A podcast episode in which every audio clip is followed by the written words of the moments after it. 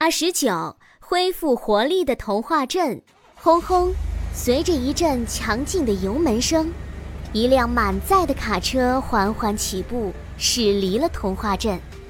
车上装的全是童话镇生产的防疫物资。这样的卡车啊，还有好几辆。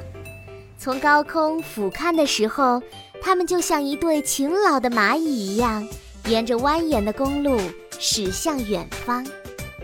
已经解除隔离一周了，这个异常宁静的小镇又恢复了往日的模样。街道上的行人多了起来，镇民们在灿烂的阳光下逛街。第一大道、街心公园、湖边路，这些童话镇镇民们最爱去的地方，不再空空荡荡。各式街铺都已经开始营业，整个童话镇正慢慢恢复昔日的生机与活力。欢声笑语不仅赶走了街道旁找食物的老鼠，也吓跑了不小心误入街心公园的野山羊。淘淘一个人走在熟悉的街道上，两旁的餐馆开始营业，诱人的香味还是像以前那样，特别是馄饨店门口飘来的香味儿，让他忍不住鼻子抽抽，食指大动。尽管门口排了长长的一条队伍。卖馄饨的鹅大婶儿一眼就看到了路过的淘淘，露出了和善的微笑。哟，淘淘啊，好久没见你了，要不要来几个肉饼吃啊？咕噜咕噜，听到鹅大婶的招呼，淘淘的肚子忍不住的叫了起来。他不好意思的笑了笑，那我就来两个吧。说完，伸头就要往店里进。等一下。鹅大婶拦住了淘淘，淘淘一头雾水，怎么了？鹅大婶甩了甩手上的水，笑着说：“ 现在不是刚解除隔离吗？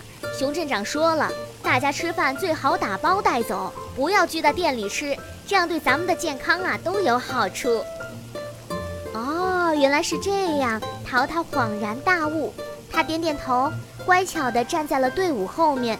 随着时间过去，淘淘面前的队伍一点一点收缩，身后的队伍也越来越长。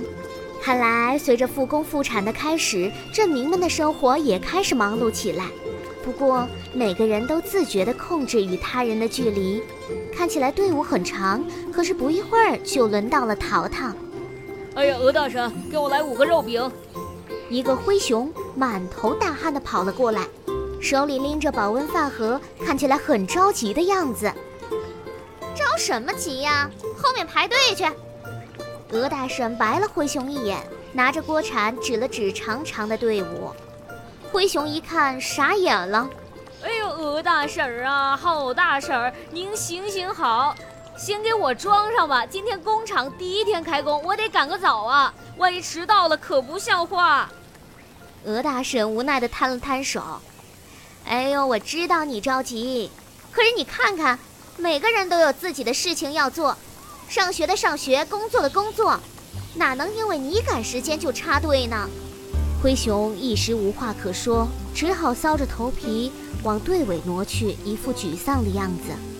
灰熊哥哥，这是我买的三个肉饼，给你两个吧，我吃不了那么多。一个脆脆的声音从队伍里传了出来。灰熊扭头一看，原来是小狐猴，它看起来恢复的不错。哎，我，哎呀，这这这怎么好意思呢？小狐猴笑着说：“没关系的，反正我买的多也吃不完，你还去工厂工作，那这两个给你。”说完，小狐猴把两个又大又香的肉饼装进了灰熊的饭盒。队伍里又有人开口了。这次是戴帽老爷爷，哎，小伙子，把我的也拿去吧，吃饱好有力气干活。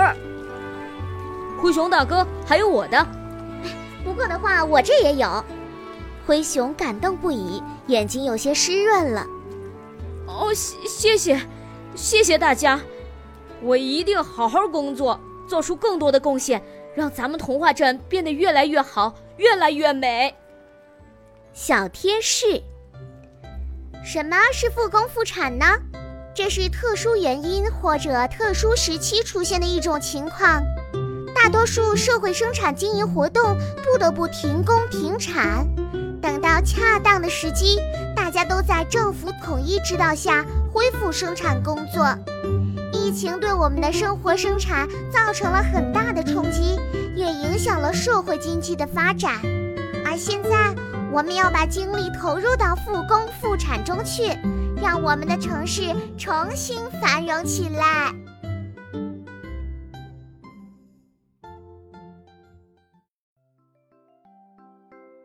小朋友们，大家好！由专专姐姐录制的侦探推理童话故事《鲁牙牙探案记》终于上线啦！如果大家想念小布偶淘淘、机器狗多多，还有小鹿护士杨博士，就来收听《鲁牙牙探案记》吧。在这里，你不仅会和小伙伴们重逢，还将认识森林王国里大名鼎鼎的波波探长、呆萌憨憨的鲁牙牙，还有活泼可爱的小米粒。我们将一起走进好玩、有趣、迷雾重重的侦探推理故事，享受破案的乐趣。宝贝们还在等什么呢？快来点击收听吧！